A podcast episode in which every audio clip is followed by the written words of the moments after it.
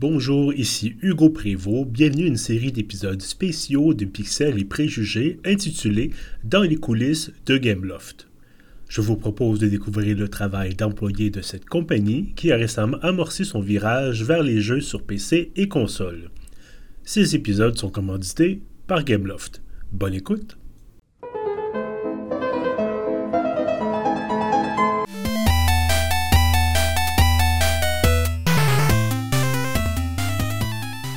Amandine l'aînée, bonjour. Salut. Bienvenue à cet épisode spécial de Pixels et Préjugés. Merci. Alors, tu es euh, responsable du recrutement régional voilà, pour les Amériques chez Gameloft, bien sûr. Euh, donc, c'est toi qui es, entre autres, en fait, pas entre autres, mais toi qui, qui s'occupe donc justement d'aller chercher euh, ces nouveaux talents, d'aller chercher ces nouveaux employés de chez Gameloft. Explique-moi un peu comment ça comment ça fonctionne. Qu'est-ce que qu'est-ce que c'était ta tâche exactement? Euh, alors euh, c'est ma tâche, mais c'est aussi celle de, de, mon équipe. On est une équipe de six personnes en fait euh, au recrutement aujourd'hui. On s'occupe vraiment de recruter euh, l'ensemble des personnes que l'on peut trouver sur une production de jeux vidéo euh, et en fait sur beaucoup de profils en fait donc vraiment tout ce qui est artiste game design programmation mais aussi des métiers euh, on va dire euh, annexes comme la mhm. traduction euh, tout ce qui est aussi musique également euh, tout ce qui peut être euh, IT euh, lié au data center, connexion, etc. Donc c'est vrai que on est vraiment sur tous les métiers que l'on peut trouver et qui gravitent autour d'une production elle-même. Notre rôle, c'est vraiment de trouver les meilleurs talents, les dénicher, aller les chercher, leur faire passer tout le process d'entrevue et les signer en fait jusqu'à la fin du process pour qu'ils intègrent la compagnie et, et les onboarder aussi. Et donc, c'est ça, je pense que je l'ai mentionné, tu, bon, pour les Amériques, mais donc principalement le studio de Montréal, mais également des studios à, d'autres endroits, évidemment, dans les Amériques, c'est pas seulement Montréal. non, non, c'est vrai, oui. C'est vraiment Montréal, c'est la prio, oui. oui. Et euh, donc, d'autres endroits, qu'est-ce que, où est-ce que c'est exactement les autres euh, studios de, de, Gameloft? Comme on disait, principalement euh, Montréal. Toronto a une antenne, mais ils ont aussi euh, des recruteurs sur place. Après, on s'occupe des États-Unis, principalement New York et la côte ouest. Ensuite, l'Amérique du Sud et centrale avec le Mexique, le Brésil, l'Argentine. c'est vraiment les pays principaux sur lesquels on, on, on, va, on va aider au recrutement. Et ce, ce processus de recrutement, évidemment, j'imagine, ça, ça, commence par un affiche. En fait, déterminer quels sont les besoins, évidemment, mais bon, pour la personne qui est de l'extérieur, ça commence par l'affichage. Euh, Parle-moi un peu du, du, procédé, parce qu'évidemment, il n'y a pas que ça, il n'y a pas que l'entrevue.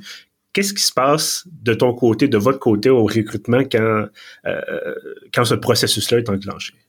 Alors tu l'as dit, il y a évidemment une grosse prise de besoin qui, qui doit être faite avec euh, le, le, manager pour vraiment déterminer ce qu'il veut pour son projet, pour son équipe. Ça c'est une grosse partie en fait de notre travail finalement parce qu'on apporte beaucoup de renseignements aussi en amont euh, auprès du, du, gestionnaire pour lui donner une idée du marché, de ce qui se fait, de lui donner aussi ben, un peu des attentes au niveau euh, de, de, quand il peut espérer avoir quelqu'un parce que c'est un marché qui est très compétitif notamment à, mmh à Montréal. Puis là je vais vraiment euh, parler du recrutement plus à Montréal que je connais le plus, mais c'est un marché qui est très très concurrentiel.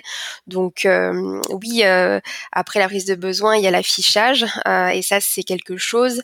c'est la voie facile. On reçoit pas mal de candidatures, beaucoup quand même. Donc il faut les trier, il faut les analyser. Mais à côté de ça, on cherche tellement des profils spécifiques aussi que euh, que l'on doit aussi aller chasser euh, ces profils-là en fait euh, sur euh, les réseaux euh, comme LinkedIn, mais aussi promouvoir tout ce qui est référence auprès des collaborateurs pour qu'ils puissent nous nous référer des personnes avec lesquelles ils ont déjà travaillé, en qui ils ont confiance, avec lesquelles ils ont envie de retravailler sur un nouveau projet. Donc il y a un gros travail en fait de notre part aussi à aller questionner les gens au studio, puis à les amener à, à nous à nous recommander des personnes en fait, euh, et nous aller les chercher aussi euh, à travers, ben, comme je te disais, euh, des réseaux comme LinkedIn ou des plateformes bien spécifiques où on peut trouver des portfolios comme ArtStation, Behance, etc. Où là, c'est vraiment ben, aller creuser des profils sur des technos ou une façon de, de créer un, art bien spécifique en fait et, et les identifier et de les, de les proposer aux gestionnaires en fait. Et euh, évidemment, dans un contexte de, de, virage vers les jeux sur PC console, qu'est-ce que ça a changé côté recrutement de, de faire ce saut-là vers euh, les nouvelles plateformes? Euh, alors, ça a changé, euh, disons, la façon de nous de, de sourcer, par exemple. Euh, on a pu aller sur euh, des compagnies qui étaient aussi un peu plus euh, orientées PC console ou, ou, être un peu plus attirés par des candidats qui étaient plus PC console, même si auparavant, je te dirais que euh, autant le mobile et le PC console, on peut trouver des euh, vraiment des similitudes euh, sur sur ce genre de, production. Donc quelqu'un qui a travaillé sur un jeu mobile peut vraiment travailler sur un jeu PC console par la suite, et l'inverse est, est, est, aussi est aussi pareil. Donc du coup, ça ce qui a plutôt changé, je dirais, au-delà un petit peu de d'ouvrir notre champ des, des possibles au niveau de la recherche, c'est l'attraction qu'on peut avoir en fait, je mhm. pense auprès des, candidats, euh, c'est pas la même chose de produire un jeu mobile versus un, jeu PC console. Il y a un reach euh, euh, qui, est différent. Il y a, on va dire un peu plus en, en PC console de qualité entre guillemets, même si effectivement on faisait beaucoup de qualité avant sur le mobile, c'est plus affiné on va dire, euh, même si tu restes sur des jeux très casu comme on peut faire, assez casual, etc. Euh, on est sur quelque chose de quand même beaucoup plus affiné. Euh, donc les productions sont un peu plus longues, mais c'est vrai que ça attire beaucoup plus les, les, candidats et surtout après le succès là qu'on a eu avec avec Disney Dreamlight Valley où on s'est prouvé que et on a prouvé en fait aussi aux, futurs euh, euh, employés et aux joueurs qu'on savait faire un, jeu PC console first à Montréal. Donc ça, ben forcément, euh, quand on le market, nous en tant que recruteurs, ça, a un impact qui, est très fort. Et J'imagine qu'aussi, bon, aller chercher des nouvelles, des nouveaux employés, ça passe par aller voir les étudiants, aller voir les jeunes. Est-ce que outre la, question du, virage, mais est-ce que ça a changé de ces dernières années de dire la façon dont on approche ces gens-là ou est-ce que ça reste un peu la même chose euh, fondamentalement? On a toujours travaillé avec les écoles, c'est super important euh, de travailler avec eux dans le sens, euh, bah déjà, ne serait-ce que pour leur montrer ce qui se fait dans l'industrie à Montréal, qu'est-ce qui, qu'est-ce qui peut sortir, qu'est-ce qui va sortir, qu'est-ce qu'on est en train de faire? Tout ça, c'est très important de, de leur montrer, pour qu'ils puissent se projeter en fait. Mhm. Après, nous, ce qu'on fait aussi, euh, puis on n'a pas toujours des stages en fait euh, à pourvoir, même si on en a quand même de temps en temps.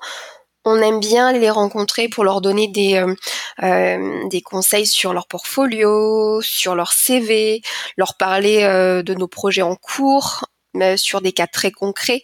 On fait ça très souvent avec les écoles à Montréal. On a la chance à Montréal d'avoir pas mal d'écoles qui sont quand même spécialisées en jeux vidéo. Donc euh, on fait beaucoup ça, on les reçoit au studio aussi pour des visites. Euh, on a la chance aussi d'avoir des, euh, des collaborateurs sur les projets qui aiment participer à ces choses-là. Donc eux viennent avec nous, présentent leurs projets. Des fois, ils font des business cases un petit peu entre un artiste et un game designer qui où ils montrent en fait sur quoi ils ont travaillé ensemble. Donc mhm. euh, au sein d'une même cohorte, tu peux avoir des gens qui disent ah bah tiens moi je suis en art, moi je suis en game design et, au final ok on va travailler comme ça dans le futur. Donc ça, ça les projette et je pense que c'est c'est important et donc ça ça a pas vraiment changé, c'est plus euh, ce qui a changé, c'est la encore une fois, c'est la concurrence à Montréal. On, est vraiment nombreux à, rechercher des talents, donc on, est nombreux à vouloir justement euh, attirer autant les jeunes euh, talents que les expérimentés. Donc il faut vraiment se, positionner très très vite.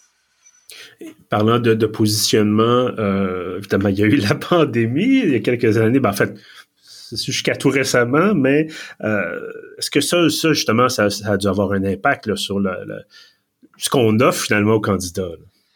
Complètement. C'est sûr que les candidats, euh, après euh, deux ans, un peu plus de, pandémie, ont des attentes différentes. On a on n'était pas une industrie très portée télétravail par le passé.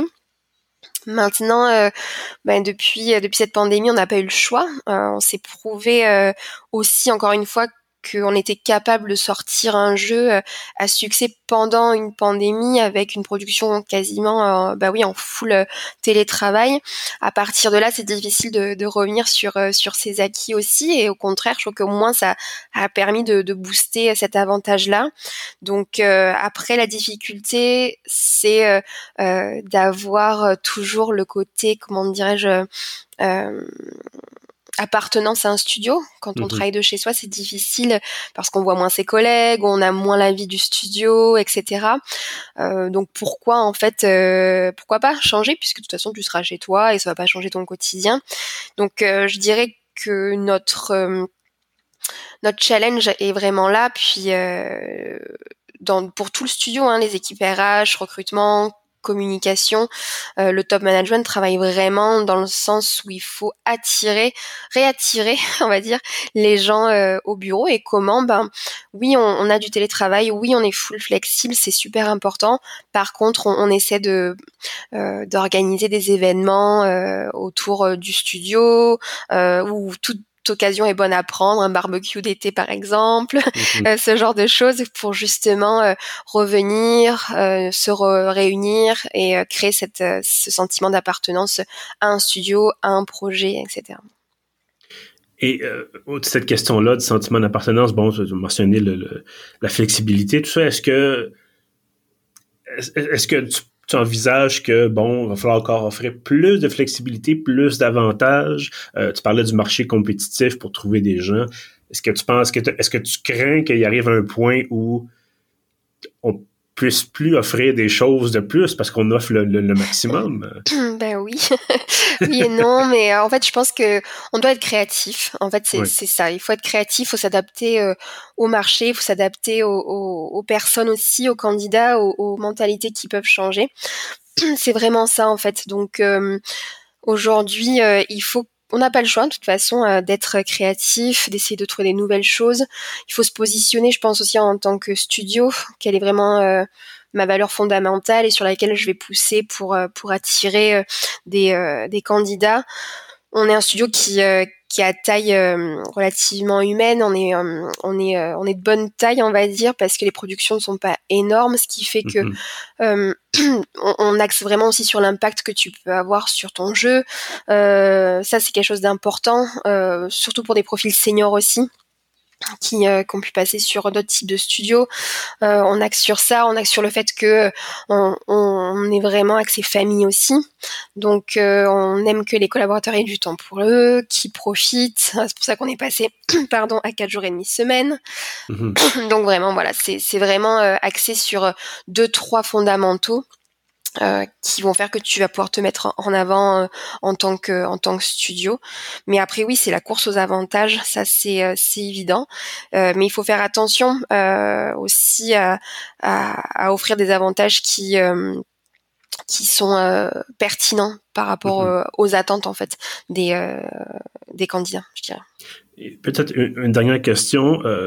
si moi, je, demain matin, je décidais de me lancer, de dire je veux travailler en jeu vidéo, qu'est-ce que ça me prendrait comme, comme formation, comme bagage pour dire euh, bonjour Gameloft, je suis une candidature intéressante, je suis quelqu'un d'intéressant pour vous, euh, venez me chercher.